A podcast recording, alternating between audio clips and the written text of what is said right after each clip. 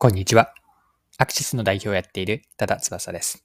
今回はチャット GPT を取り上げて、Google にとってチャット GPT が何を意味するのかについて掘り下げていきます。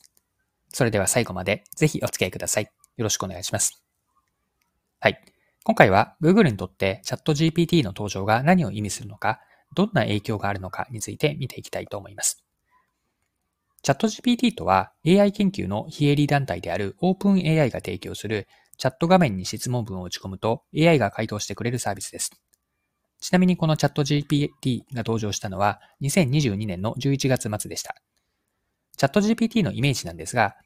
iPhone の音声アシストの Siri ってありますよね。あの Siri がさらに進化したようなイメージ。まあ、こんな感じなんです。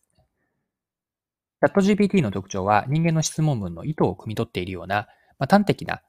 質問に対、質問に対して端的な答え、回答を返す点にあります。回答文はまるで人間と人とやり取りをしているかのような自然な文章で返ってきます。はい。で、アメリカの大手メディアであるニューヨークタイムズ紙が Google がチャット GPT に対して、社内で非常事態宣言であるコードレッドを出したと。こんなような報道を去年していました。で、このニューヨークタイムズの報道に対して、えっと、 GIGAZINE ですね。 GIGAZINE が次のように書いていて、こちら興味深いと思ったので、そのまま記事の一部抜粋して読んでいきます。チャット GPT の登場にユーザー数世界最大を誇る検索エンジンを持つ Google の経営陣が事業に対する深刻な脅威への警戒を示してコードレッドを宣言したと報じられています。Google のある幹部はチャット GPT が従来の検索エンジンを再発明するものであり、Google が検索ビジネスを根底から覆しかねないほどの技術革新が到来したのではないかと危惧しています。ニューヨークタイムズが入手したメモと音声記録によれば、Google のサンダー・ピチャイ CEO は、Google の AI 戦略を定義するための会議に参加した際に、 ChatGPT がもたらす脅威に対抗するために、社内グループの一部を再編成し、業務内容を急遽変更したとのこと。さらに、OpenAI の DALI のような画像生成 AI の開発も従業員に貸したそうです。Google のある幹部は、小規模な企業がこうしたツールをリリースしてもそこまで懸念する必要はありませんが、Google がこの AI 開発競争に割り込まなければ、この先業界は Google とは関係ないところで進化し続けるでしょう、と発言したとのこと。はい。以上がギガ人の2022年12月23日の記事からの引用でした。チャット GPT が公開されたのは2022年の11月30日でした。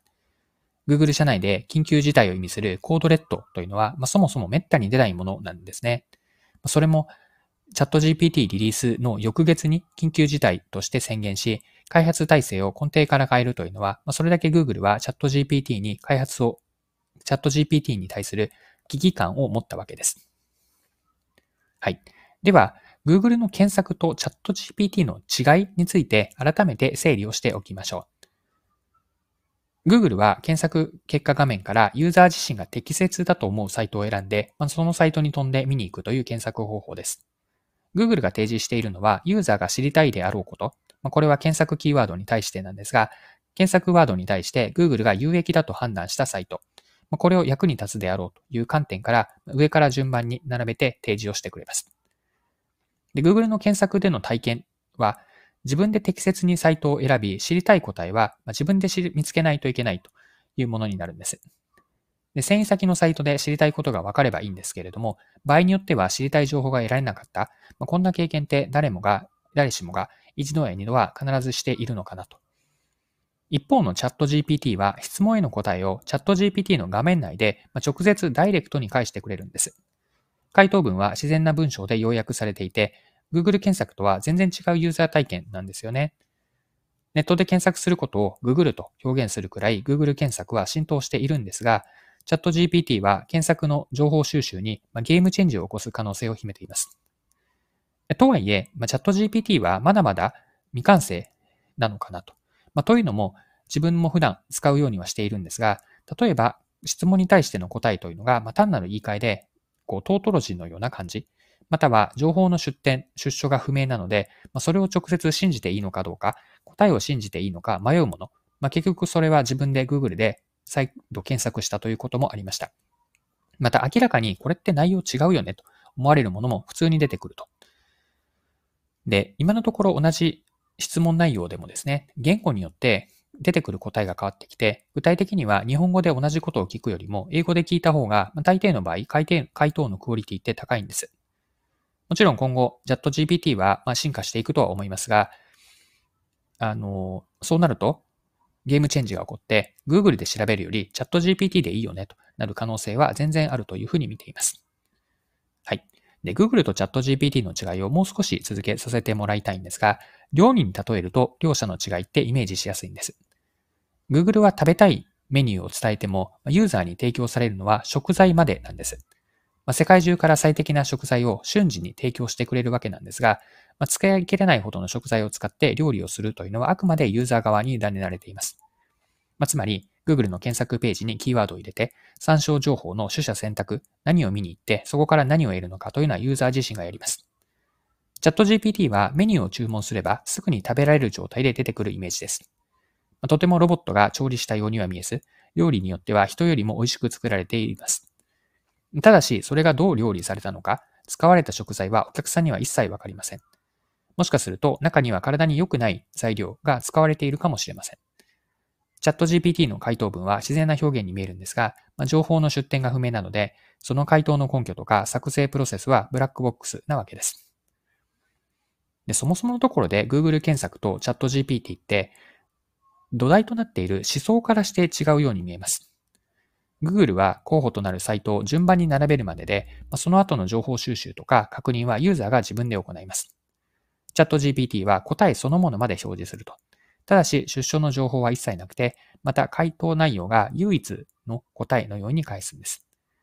ここに思想の違いが見て取れると思っていて、端的に言うと Google は民主的であると。ま、最後の答え、ま、つまり知りたいことを出すのは各ユーザーに委ねているという意味で民主的な側面があります。一方のチャット GPT はそれに対して権威的なんですね。中央にいる AI、アルゴリズムが答えを出すまで全て中央が決めている。こう権威性を持って決めている。まあ、こんな印象を両者の違いで思想の違いとしてみました。まあ、Google の検索結果を表示するアルゴリアルゴリズムにも AI が使われてはいるんですが、最終的にはユーザーに任せて民主性があります。一方の ChatGPT は AI がどこか中央集権的に決めている印象を持ちます。はい。でこれちなみにの話なんですが、Google と ChatGPT の違いを直接 ChatGPT に聞いてみるとどういうふうになるのかちょっと気になったのでやってみました。質問は Google と ChatGPT の思想の違いはと。これを入力したんですが ChatGPT の答え読んでいきますね。Google は検索エンジンとしての情報提供を目的としている。ChatGPT は言語モデルとしての人工知能による文章生成や質問応答を目的としている。Google は公共情報を提供することを重視しているが、ChatGPT は訓練データに基づいて回答を生成することを重視している。はい。以上が ChatGPT の回答でした。文章自体は自然なんですが、なんとなく言っていることが、まあ、そんな感じかなと。あんまりこう、深くないような印象があったんですが、まあ、こんな答えが返ってきました。はい。ここまでですね、チャット GPT と Google の違いについて、まあ、いろいろな側面から見てきたのかなと思うんですが、改めてチャット GPT が Google にとって何を意味するのかについて考えてみます。で、立ち返りたいのは Google のミッションなんですね。Google のミッションから考えてみたいと。で、Google のミッション、これは企業としての使命のようなものですが、Google のミッションって Google の創業時から今まで全くブレていないんです。日本語で言うと、Google のミッションは世界中の情報を整理し、世界中の人々がアクセスできて使えるようにすること。世界中の人がアクセスできて使えるようにすることであると。で、Google が検索でやろうとしていることはミッションを成し遂げるためなんです。ミッションの文章の中の世界中の人がアクセスできてを忠実に再現しようとしているのが今の Google の検索方法なんです。ユーザーにサイト、つまり情報ですよね。ユーザーに情報へのアクセスして、アクセスをしてもらうのを Google の検索結果ページから外部ページへ飛んでもらうという方法で実現しています。で、Google がやっているのは、情報への交通整理とアクセスの道案内から、情報を使える状態にするまでなんです。まあ、最後にどう使うのかはユーザーの手に委ねられていると。まあ、これを自由度が高いと見るか、手間がかかって実は結構面倒だよねと見るか、ここは分かれそうな気はします。はい。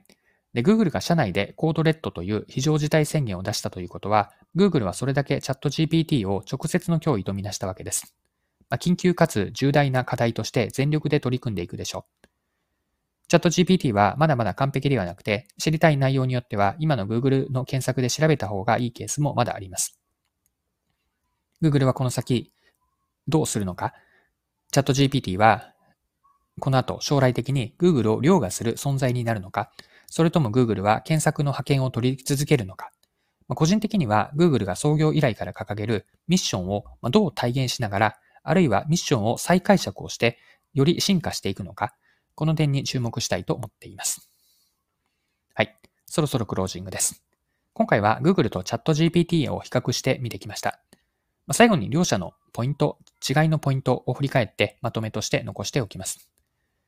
Google ですが、Google 検索はユーザーに有益なサイトを順番に並べるというやり方をしています。並べた後のその先の情報収集であったり、確認、参照はユーザーが自分で行う必要があって、最終的にはユーザーに委ねているという観点で民主的な側面を持ちます。一方のチャット GPT。チャット GPT は答えそのものまで表示します。ただし、出所情報はなくて、回答内容が唯一の答えのように返すと。この意味において権威的です。で、チャット GPT はこれまでの検索や情報収集においてなかったやり方、なかったユーザー体験をもたらしていて、ゲームチェンジを起こす可能性があります。これに対して Google は社内で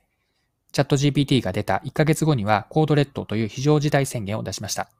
開発体制も根底から見直すようなんですが、Google がミッションをどう体現するのかですね。この観点において、どうミッションを体現するのか、再解釈をしていくのか、このあたりに注目しながら、このチャット GPT と Google、今後も見ていきたいと思っています。